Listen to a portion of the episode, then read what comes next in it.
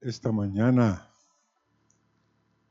queremos darle una vuelta a la tortilla o al pan, como dijo alguien. El pan se está quemando de este lado, pero hay que darle del otro lado. Señor, gracias por tu misericordia. Y tú ya estás, ya has estado hablando, Señor.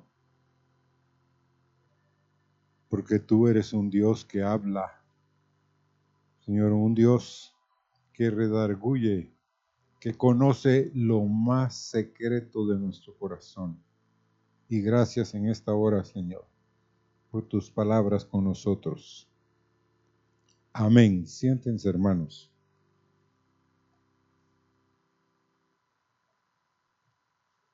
Un examen. ¿A quiénes les gustan los exámenes? Uh, no. No es que los exámenes lo único que evalúan es que sabe el, la otra persona, ¿sí o no?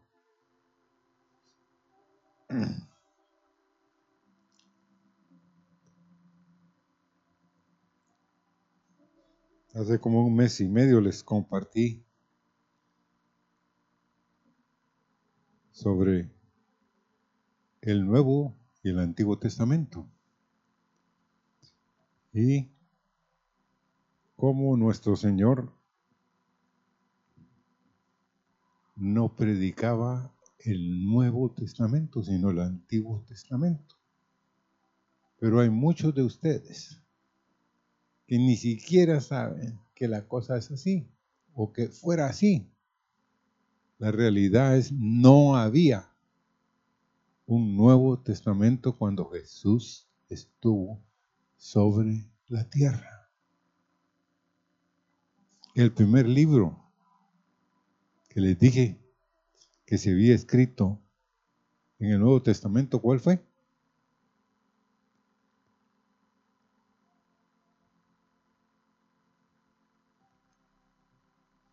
Como aquel niño. ¿cuál es? Primera Tesalonicenses, capítulo. Primera Tesalonicenses en el año 52 de la era común, dicen los. No quieren decir de la era cristiana, sino la era común. Y una de las últimas cartas que escribió el apóstol Pablo, ¿cuál creen ustedes que fue? A ver, a ver Luis.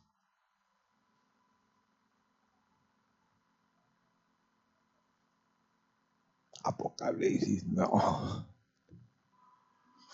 A ver, Luis.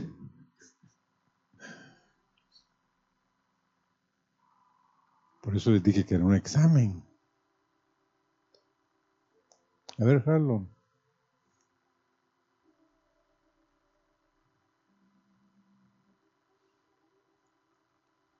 Bueno, es la segunda carta a Timoteo.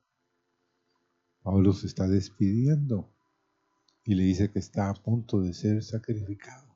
Él sabía cuándo iba a morir. Entonces, si en la primera carta que Pablo escribió,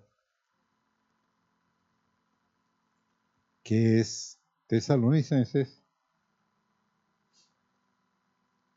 Queremos leer en el capítulo 5 de Tesalonicenses, capítulo 19 y capítulo 20.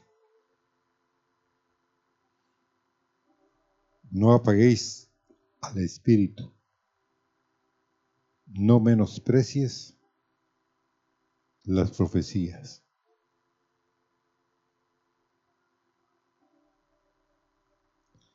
Yo tengo que pedirle perdón a Dios.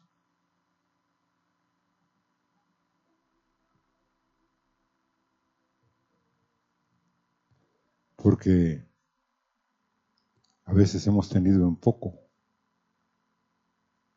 las profecías en este lugar. ¿Saben qué tarea me puso el pastor Marvin? cuando él salió para, iba a estar varios años posiblemente fuera de Guatemala. Entonces me dijo, cada domingo agarras el cassette de las profecías y me mandas un correo.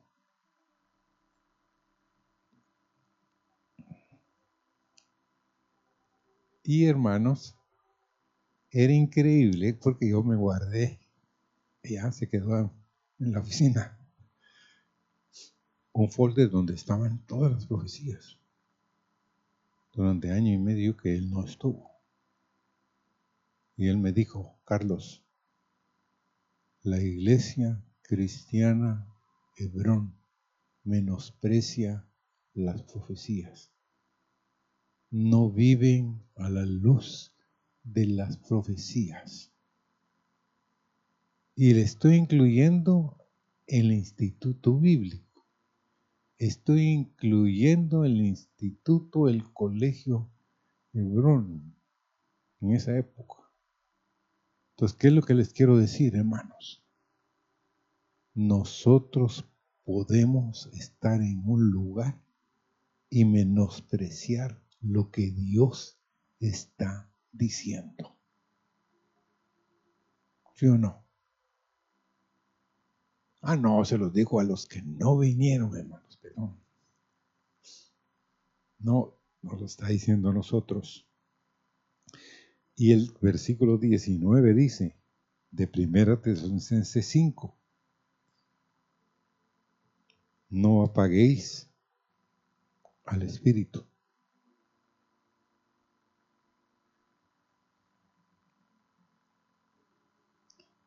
Y yo me empecé a preguntar, siendo Dios y el Espíritu una parte de Dios, ¿qué tipo de agua tenemos que usar para apagar al Espíritu?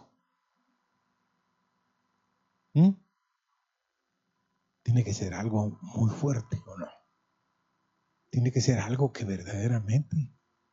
Y miren, hermanos, nosotros tenemos un tipo de agua en nuestro ser que así como puede encender, puede apagar.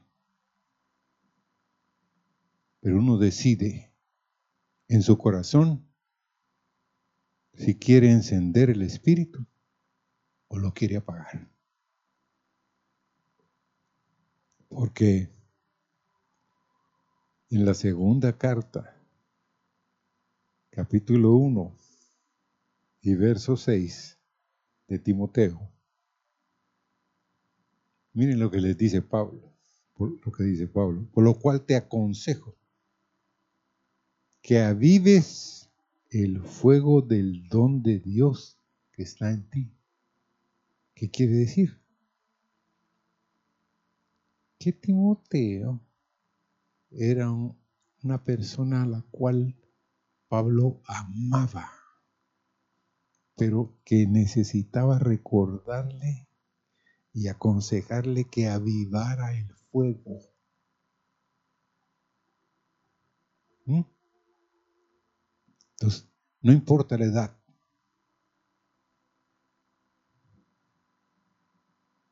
Yo he visto niños prendidos en el Espíritu Santo. Yo les conté una noche que estábamos en un servicio en el aposento alto, allá de la cuarta calle 10-65 de la zona 11. Y vino a suceder, no, perdón, era un domingo, no era una noche.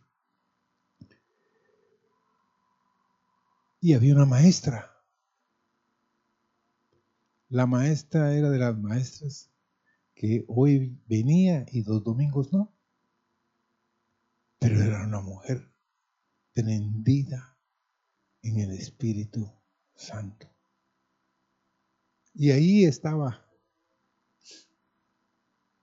los niños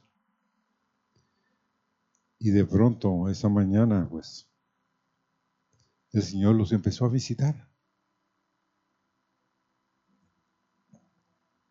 El pastor Guillermo Paredes me llamó y me dijo, Carlos, sí, anda y dile a esa maestra que calle a los niños.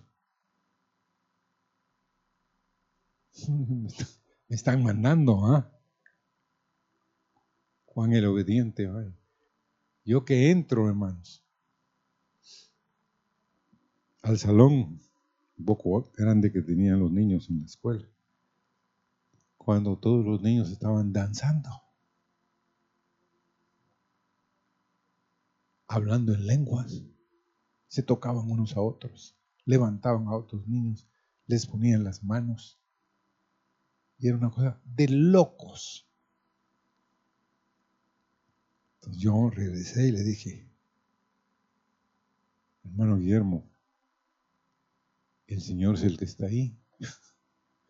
El Señor no está aquí, el Señor está ahí, en la vecindad. Entonces, ¿qué les quiero decir? Dios no ve tu edad. Dios ve tu corazón. Y Dios quiere llenarnos con su espíritu.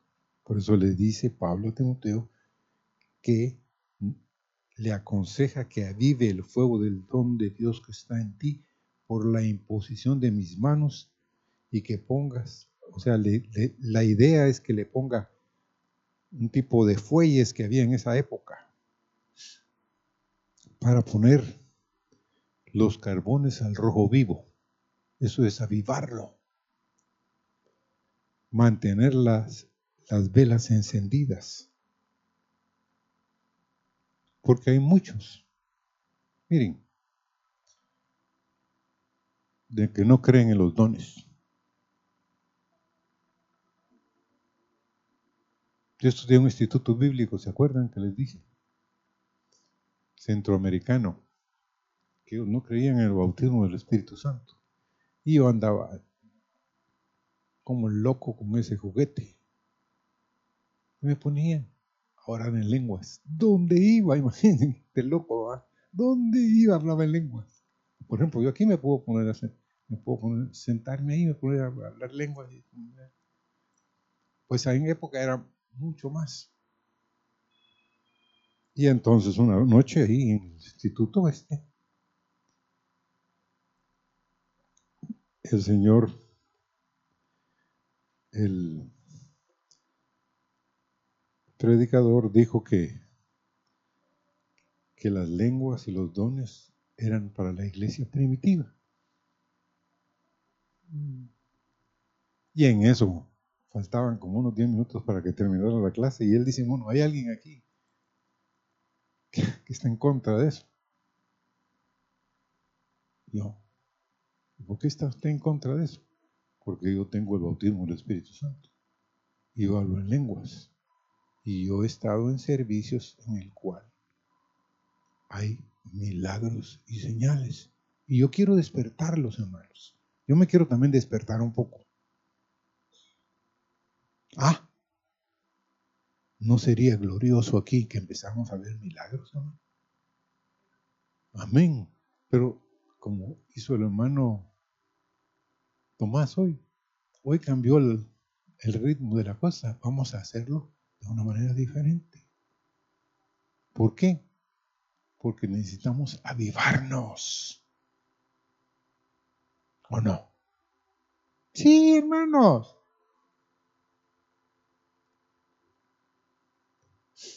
Un niño pequeño vivía en lo más recóndito del campo a finales del siglo XIX. Había alcanzado la edad de 12 años y nunca había visto un circo en su vida. Te puedes imaginar su emoción cuando un día colgaron un cartel en su escuela anunciando que el próximo sábado un circo ambulante estaría en el poblado cercano el pequeño corrió a su casa con la buena noticia y la pregunta, papá, ¿podemos ir? Aunque su familia era pobre, el papá sintió lo importante que esto era para el muchacho. Si haces tus tareas del sábado con antelación, dijo, me aseguraré de que tengas el dinero para ir. Al llegar el sábado por la mañana, el pequeño había realizado las tareas y se encontraba junto a la mesa del desayunador, vestido con su mejor ropa del domingo. El padre buscó en los bolsillos de su traje de trabajo y sacó un dólar, la mayor cantidad de dinero que el niño jamás había poseído en toda su vida. El padre le dijo que tuviese cuidado y lo envió en dirección al pueblo. El niño estaba tan entusiasmado que sus pies parecían no tocar el suelo durante todo el trayecto. Y a medida que se acercaba a las afueras del pueblo, él vio a personas alineándose en las calles y poco a poco se fue acomodando hasta ver lo que estaba sucediendo. He aquí se acercaba la espectacular, no sé cuántos de ustedes pueden manejar esta palabra, cabalgata. ¿Mm? ¿Qué es eso? ¿Se come eso? No. Cabalgata quiere decir como un, ¿cómo dijo hermana Gloria? ¿Qué es una cabalgata para ustedes? Sí, pero es, una cabalgata es que van en fila. Es como una... ¿Mm? ¿Cómo? Un, un gran, una gran, ¿cómo se llama? Una gran comitiva lo que hacen los circos. Bueno, aquí la mayoría de los muchachos ya no van al circo, Pero en esa época sí. Pero a medida que se acercaban las afueras del pueblo, él, él vio a las personas y vio acercarse la espectacular carroza del circo. Era lo más grande que ese chico había visto en toda su vida. Animales enjaulados rugían mientras pasaban. Las bandas tocaban y tocaban trompetas relucientes. Los enanos hacían acrobacias mientras las banderas y los lazos se arremolinaban encima. Al final, después de que todo había pasado frente a donde él estaba, el tradicional payaso del circo. ¿Cuántos de ustedes vieron eso en sus vidas. Hay sí. El payaso del circo era el último espectáculo de la carroza del circo. Entonces, este payaso, con sus zapatos flexibles, anchos, grandotes, sus pantalones anchos también, y sus pantalones, su cara brillantemente pintada, empezó a animar a la multitud. Mientras el payaso pasaba, el niño metió su mano en el bolsillo y tomó el preciado dólar. Entregando el dinero al payaso, el niño se dio la vuelta y se marchó a su casa.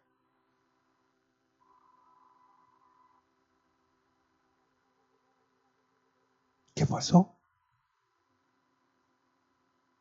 El niño pensó que había visto ya todo con referencia al circo, cuando vio la cabalgata. Nos causa risa, ¿va? El niño creía que el desfile era todo. Y que el payaso de último era el que estaba recogiendo la ofrenda, estaba recogiendo. Y sacó de su bolsa lo que tenía, se lo dio y la media vuelta y se fue.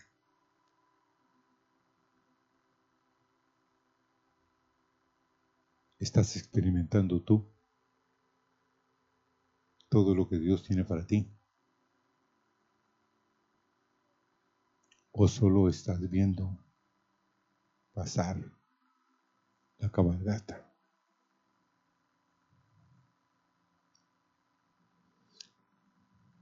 La vida cristiana es una maravillosa experiencia, hermanos. Es un recorrido de lo más excitante que puede haber sobre la tierra. Muchas personas, incluyendo cristianos, parecen estar contentos con flotar en el mar de la mediocridad, conformarse con el segundo, tercero y cuarto lugar. ¿Quieres la vida abundante que Cristo prometió? ¿Quieres vivir la vida al máximo? Entonces apunta más alto. No te fijes la meta en cosas muy bajas. Decide de ser todo lo que Dios te creó para que seas. Date a Dios por completo. Síguele completamente a Cristo y permite que el Espíritu Santo trabaje en ti a través de ti. Aún no has visto nada.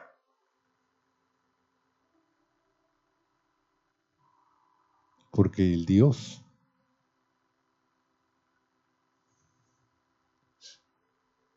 de hace dos mil años es el mismo Dios hoy.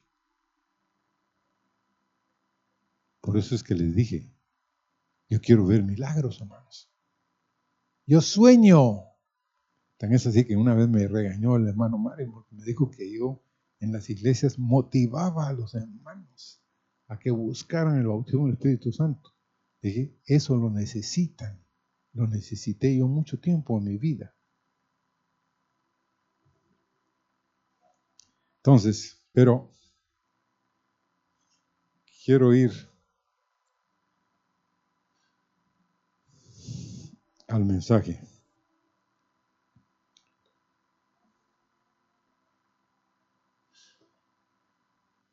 Dios tiene muchos dones, hermanos. Dios tiene muchas cosas. Todavía no se han escrito cosas que Dios tiene para los que lo aman. Ah, sí, es una realidad. Pero posiblemente habrá corazones aquí que dirán, pero eso es para Juan, para aquel que no vino, para aquel que... No, hermanos, Dios quiere darnos hambre y sed de Él. Amén. Un hambre insaciable. Dios puede saciar el hambre más insaciable. Y ¿cómo podemos estar, como les dije, menospreciando las profecías?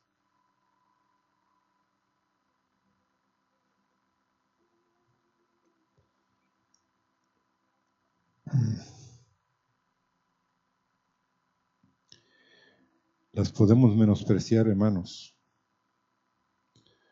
Por ejemplo, hay personas aquí que se han bautizado en esta iglesia y que han habido palabras de Dios sobre sus vidas. Y miren, les hemos dado a unos un cassette grabado a otros un CD grabado. A otros un hermano de aquí hasta les dio, fíjense hermanos, un video de su bautizo. Y cuando les pregunto, ¿dónde está? ¿Saben qué es lo que me dicen? Por ahí lo tengo. ¿Cómo? ¿Cómo, cómo? Despacito. Por ahí lo tengo. Por ahí lo tengo perdido, digo yo. Hermanos, eso es menospreciar lo que Dios ha dicho, sí o no. Yo tengo una Biblia, que lo tengo en la oficina, y yo puedo sacar la Biblia esa y las primeras páginas. Ahí está todo escrito, todas las cosas que Dios ha dicho sobre mi vida. ¿Mm? Y yo los invito. Aquí hay padres que saben que sus hijos se han bautizado aquí, pero no saben dónde está el CD.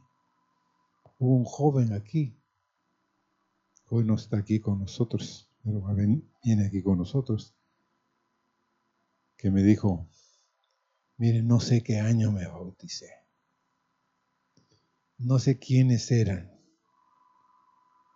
no sé si fue sábado, si fue domingo en la tarde. Lo único que sé es que sí me bauticé aquí. Ajá. ¿Y qué? Es que fíjese que Dios me recordó una noche que necesito huir o que me presten ese cassette. ¿No lo tienes? Eh, eh, detenerlo no, no sé dónde está. Me dio dolor, hermanos. Es un ya de izquierda. Yo le dije, no, hijo. Y estoy buscándolo. Estoy buscando la fecha para ver si lo tenemos escrito, porque hay quienes, hermanas de esta congregación, que también lo escribían, fíjense. Entonces, Señor, perdónanos. Es algo serio, hermanos. Estamos menospreciando lo que el Señor dijo.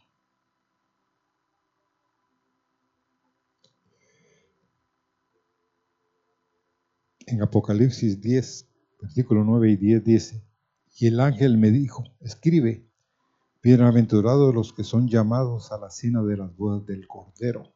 Y me dijo, estas palabras son verdaderas de Dios. Y yo me postré a sus pies para adorarle. Y él me dijo, mira, no lo hagas, soy yo soy consiervo tuyo y de tus hermanos que retienen el testimonio de Jesús. Adora a Dios, porque el testimonio de Jesús es el espíritu de profecía. ¿Cómo? Dice que el testimonio, o sea, lo que Dios está diciendo, es el espíritu de profecía.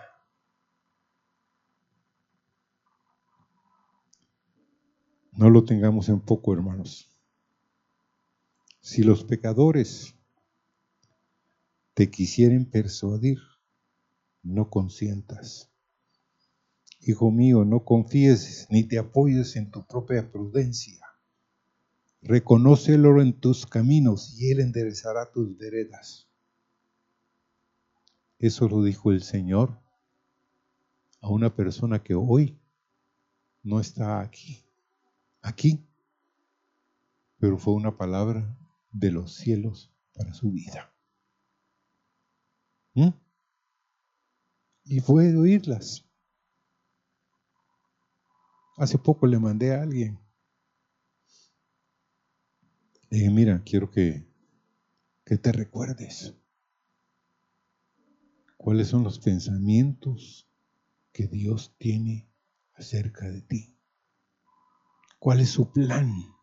¿Cuál es su propósito en ti?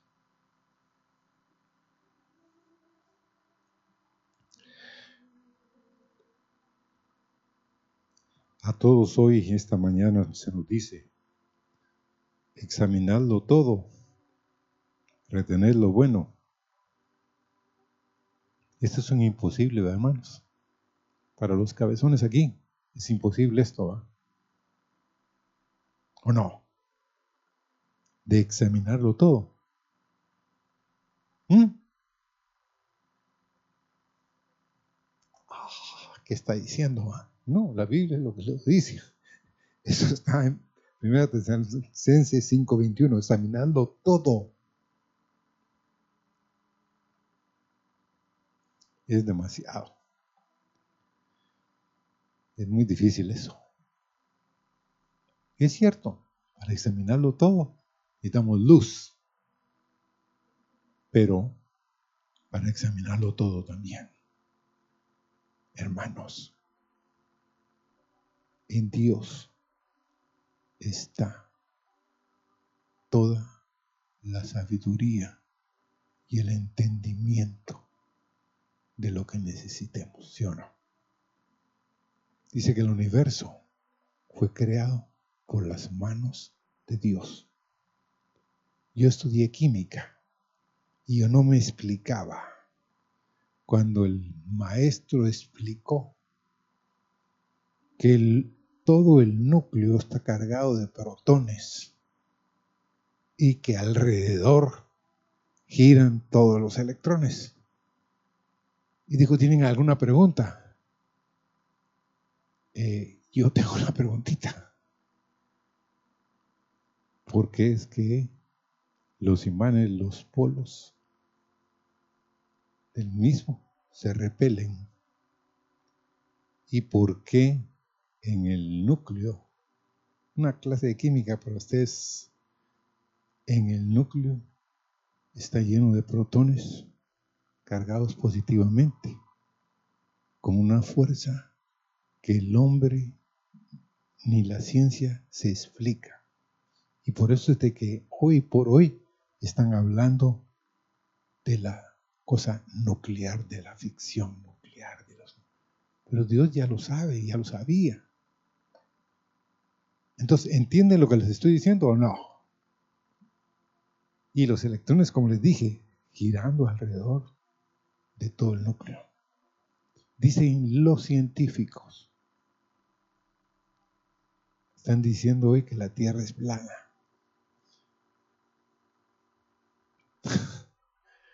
Mañana van a decir, no es plana, es cóncava. Es esto, hermanos. Lo que Dios dice, así es la tierra, ¿sí o no? Que Dios sabe. Entonces, volviendo al caso, para ustedes y para mí. Dios dice que escudriñemos, que examinemos todo y retengamos lo bueno. Y Salmo 26, 2, por eso el salmista dice, escudriñame, oh Jehová, y pruébame, examina mis íntimos pensamientos y mi corazón y en Proverbios 4:26 dice, examina la senda de tus pies y todos tus caminos sean rectos.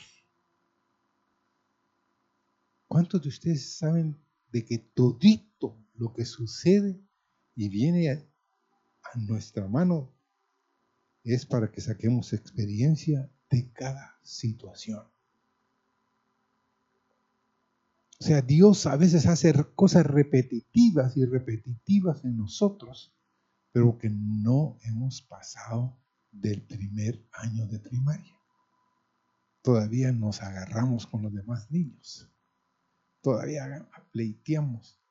Pero ya cuando estamos en cuarto año de primaria, quinto, ya, entendemos cómo es la cosa. Hay que ponerle atención a la maestra para la tarea. Pero básicamente, hermanos,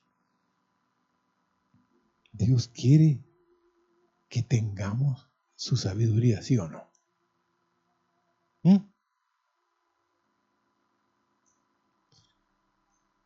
Hay muchos de ustedes que dicen, no, no, no. Miren, hay un arquitecto que nos está ayudando a construir. Se llama Mario. Ese hombre hace dos días me dijo algo Tremendo, me dijo. ¿Quién cree usted que va a gobernar el mundo? Dios, le dije yo. El hombre no puede gobernar, le dije yo.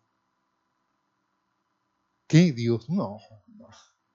No, no. Entonces Dios va a ser a través de los cristianos que va a gobernar el mundo, me dijo él.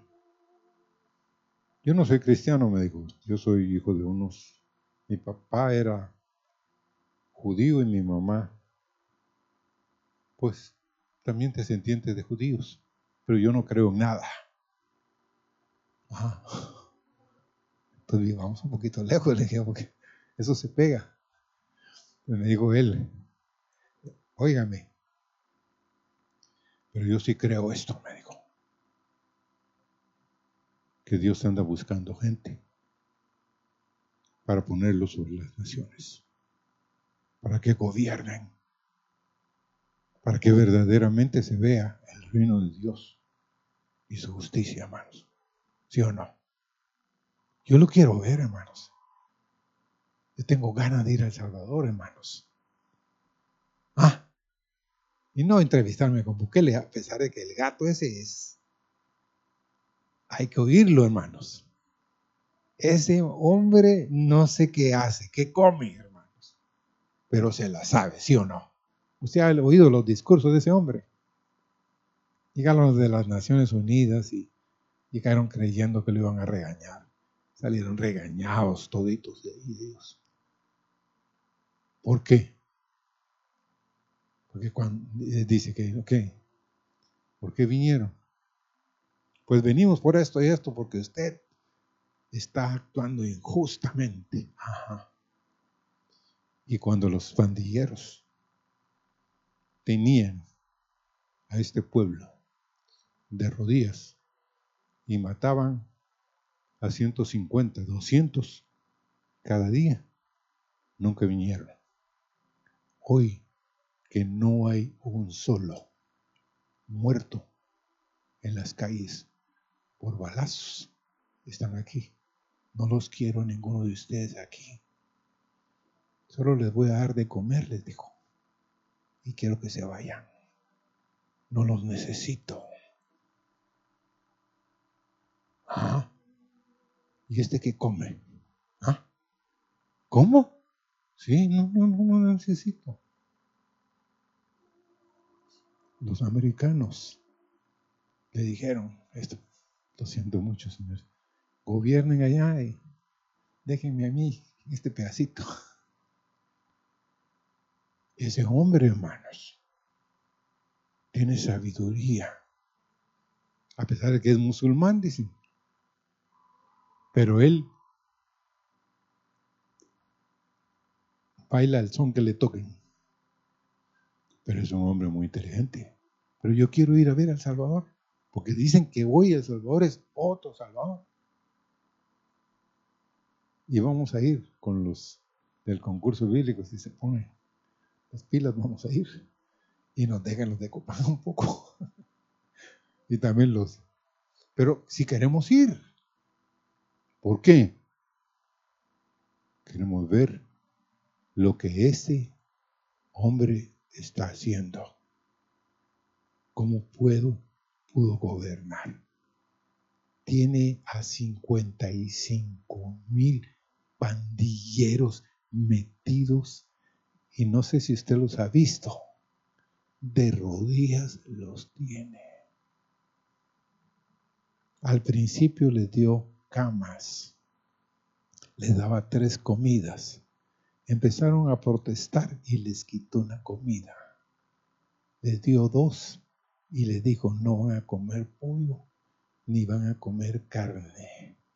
Lo que van a comer es lo que comía el pueblo, porque ustedes no querían que ellos comieran bien.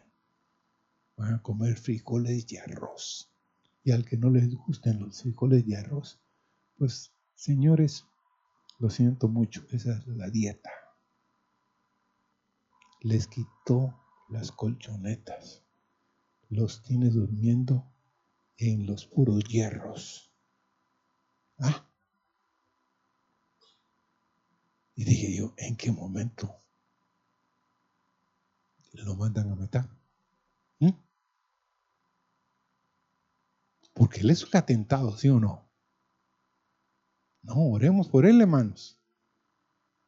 Y oremos porque el próximo o la próxima esta que tenemos aquí haga algo como eso. Porque hermanos, es horrible lo que las pandillas hacen en este país. ¿Sí o no? Hay gente que se ha puesto ¿Y usted quién es? No, quien sea yo, eso no importa. Sí, me dijo, es que yo tenía dos negocios, pero solo tengo uno. ¿Y por qué? Porque me pedían extorsión y me pedían más extorsión que la que ganaba en el otro negocio. Mejor lo cerré, me dijo. Ahora que lo cerré, me dijo, la cosa se me se cincho, ya no me aguanta. Ya no me aguanta de qué? De los hoyos que tengo que abrirle nuevos hoyos porque estoy cada día más sin dinero. Porque es tanto lo que tengo que dar. Bueno, lámpara de Jehová es el espíritu del hombre, lo cual escudriña lo más profundo del corazón. Dice Proverbios 20:27, lámpara de Jehová es el espíritu del hombre, lo cual escudriña lo más profundo del corazón. En Proverbios 20:20 dice, el que maldice a su padre o a su madre, se le apagará su lámpara en la oscuridad tenebrosa. Hay que bendecir a nuestro Padre para tener la lámpara encendida. Hay quienes están peleando con su papi peleando con su mami. Y la lámpara cada día se les está oscureciendo. Qué sabia es la palabra de Dios. Porque ¿quién es nuestro Padre más? Cuando nos ponemos en contra de nuestro papá y nuestra mamá, nos estamos poniendo en contra de quién? ¿Mm? De Dios. Aló, hermanos, de Dios. ¿Por qué? Porque Dios tiene formas y maneras de tratar con nosotros. Y aunque no nos guste, así es la cosa, hermanos.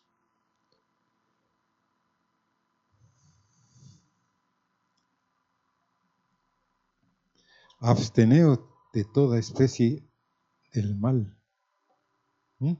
absteneos.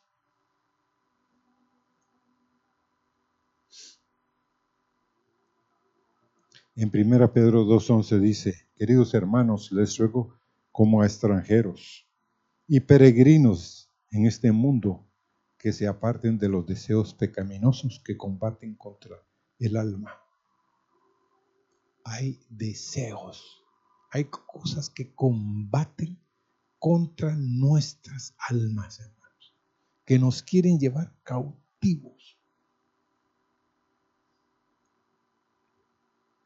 Una pequeña niña se encontraba entre un grupo de personas que eran guiadas en una excursión por una gran catedral, mientras el guía daba explicaciones sobre las diversas partes de la estructura, el altar, el coro la nave principal, la atención de la pequeña estaba enfocada en una vidriera de colores. Estuvo por largo tiempo considerando en silencio la ventana. Al elevar la vista hacia las figuras que formaban parte del vitral, su rostro fue bañado en un arco iris de colores. Cuando el sol de la tarde inundó el ala cruciforme de la inmensa catedral. Cuando el grupo se preparaba para continuar la gira, la niña se llenó de valentía y preguntó al guía, ¿quiénes son las personas que están en ese vitral tan hermoso? Son los santos, le respondió aquel. Esa misma noche, mientras la niña se alistaba para acostarse, le dijo a su madre con orgullo, sé quiénes son los santos. Oh, lo sabes, le respondió su madre. ¿Y me podrías decir quiénes son? Sin vacilar, la niña respondió, son las personas que dejan que la luz brille a través de ellas. ¿Estás permitiendo que la luz del Señor brille a través de ti? ¿Aló? Los demás pueden decir que está saliendo una luz de tus vidas, hermano que cuando están cerca de ti sienten tengo un hermano, me dice, yo siempre que estoy cerca de ti siento la buena vibra. Yo no sabía que era eso, hermanos. ¿Qué es eso, Leo? Mira, me dijo, la mayoría de la gente tiene mala vibra, pero tú tienes buena vibra. ¿Me puedes decir qué quiere decir eso? Mira, me digo, la mayoría de la gente, lo que sale de ellos son cosas malas, son cosas perversas. Pero lo que sale de tu corazón, el pensamiento que sale de ti, son cosas buenas. Qué buena vibra tenés. Me cayó mal, hermanos. Pero la realidad es que sale de nosotros, hermanos. Los que están alrededor nuestro, ¿qué dicen de nosotros? Ellos saben. Hemos sido llamados a compartir la luz de Jesús en un mundo en tinieblas. Somos como rayos de luz que atraviesan el pesimismo y la oscuridad. Podemos llevar esperanza y ánimo a mucha gente, hermanos, a muchas vidas.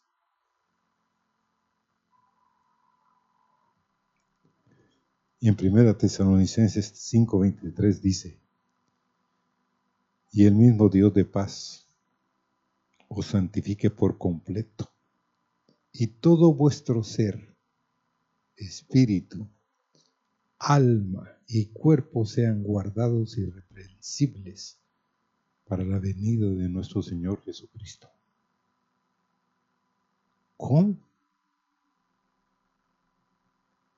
Dios nos puede santificar por completo.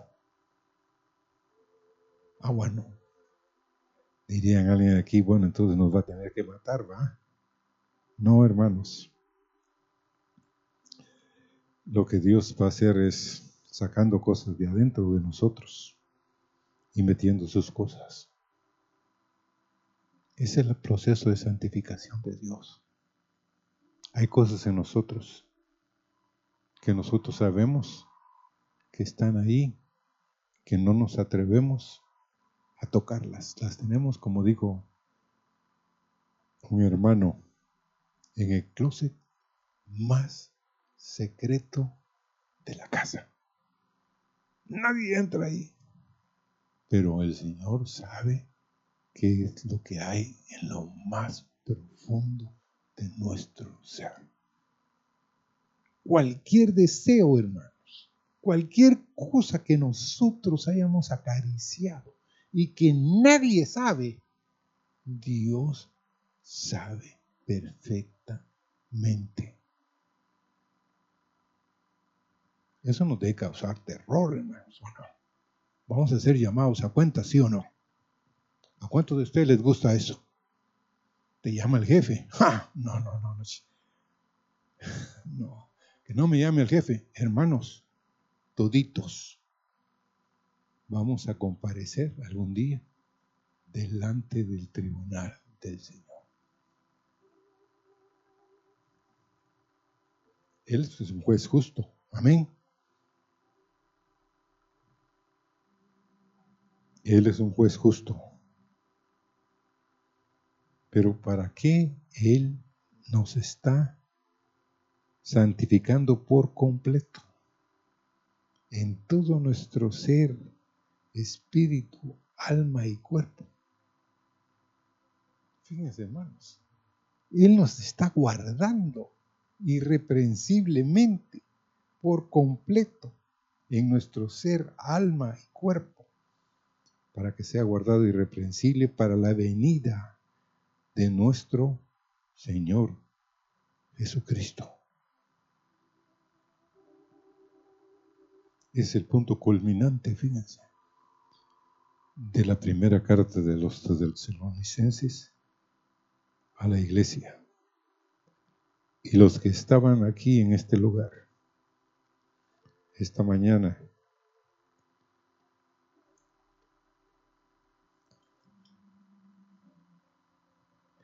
y que el hermano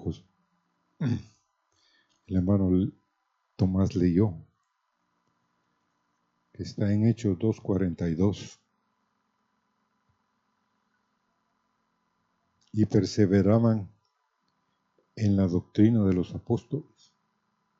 Las cosas que les he leído son de no apagar el espíritu, de no menospreciar las profecías, de examinarlo todo, de ser conscientes de que tenemos que apartarnos de toda especie de mal.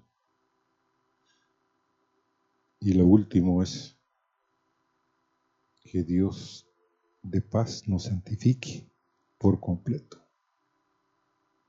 para que seamos guardados para la venida de nuestro Señor Jesucristo. Porque dice, y perseveraban en la doctrina de los apóstoles, en la comunión unos con otros, en el partimiento del pan y en las oraciones. Y fruto de eso vino temor sobre toda persona y muchas maravillas y señales eran hechas por los apóstoles. Yo quiero eso, hermanos no solo las señales, sino perseverar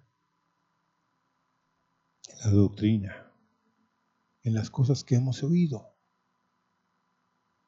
¿Por qué? Porque es un punto culminante de la venida del Señor.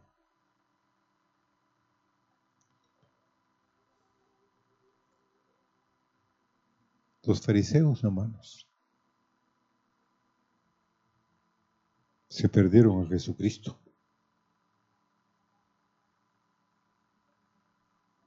¿Mm? ¿Cómo? Sí, se lo perdieron. No se dieron cuenta que estaba Dios en medio de ellos. ¿Será así que estamos nosotros como buenos fariseos, hermanos? Que no nos damos cuenta que Dios está en medio de nosotros. Porque los fariseos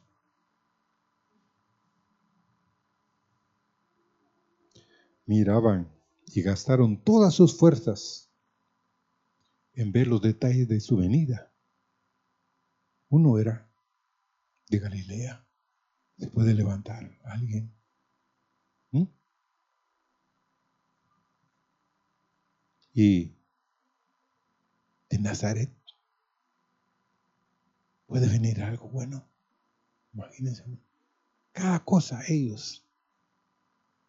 Pero no podían ver. Como esta mañana que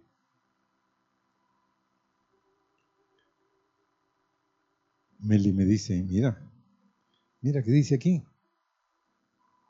que léelo. Y entonces vino y lo leyó. Y era que ahí estaba un hombre que tenía un problema serio de salud. Y estaba en medio de la reunión y viene de pronto el apóstol y le dice que se ponga de pie. Y le dice a ellos, es bueno hacer en el día sábado cosas buenas. No contestaron. No contestaron, fíjense hermano, la pregunta es, entonces, él viene y le dice, tenía la mano seca. Extiende la mano, le dice. Viene él. Obedientemente extiende la mano y la mano le restaurada.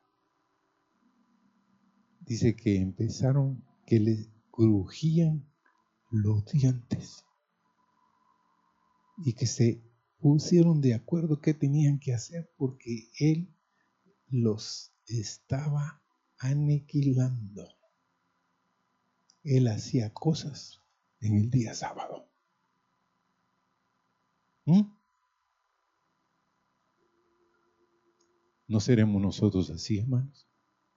Que si no es como nosotros hemos creído, entonces no es de Dios. No es así, ¿verdad? O así somos. Bueno, yo estudié con los centroamericanos. Los centroamericanos en esa área son cuadrados dentro de los cuadrados. Pero consideraban que los pentecosteses eran cuadrados dentro de los cuadrados de los pentecosteses. Pero hermanos, necesitamos entender y vivir la luz de la venida del Señor. Y nosotros ya por lo menos tenemos un, pequeño vislumbre de cuándo va a ser la venida del Señor. Ya solo tenemos ocho años. Imagínese usted. Tenemos tiempo para prepararnos. Amén. Tenemos tiempo para decirle al Señor, ven Señor Jesús. Y necesitamos la gracia y la santidad para ver al Señor, para participar de esa gloria, hermanos. Pero los quiero instar y motivar. El Señor anda buscando hombres y mujeres en los cuales Él depositar todo lo que Él es. Porque ¿creen ustedes que el Señor Jesucristo se va a casar con una esposa menos que Él, hermanos? ¿Mm? ¿Usted se ha puesto a pensar en eso?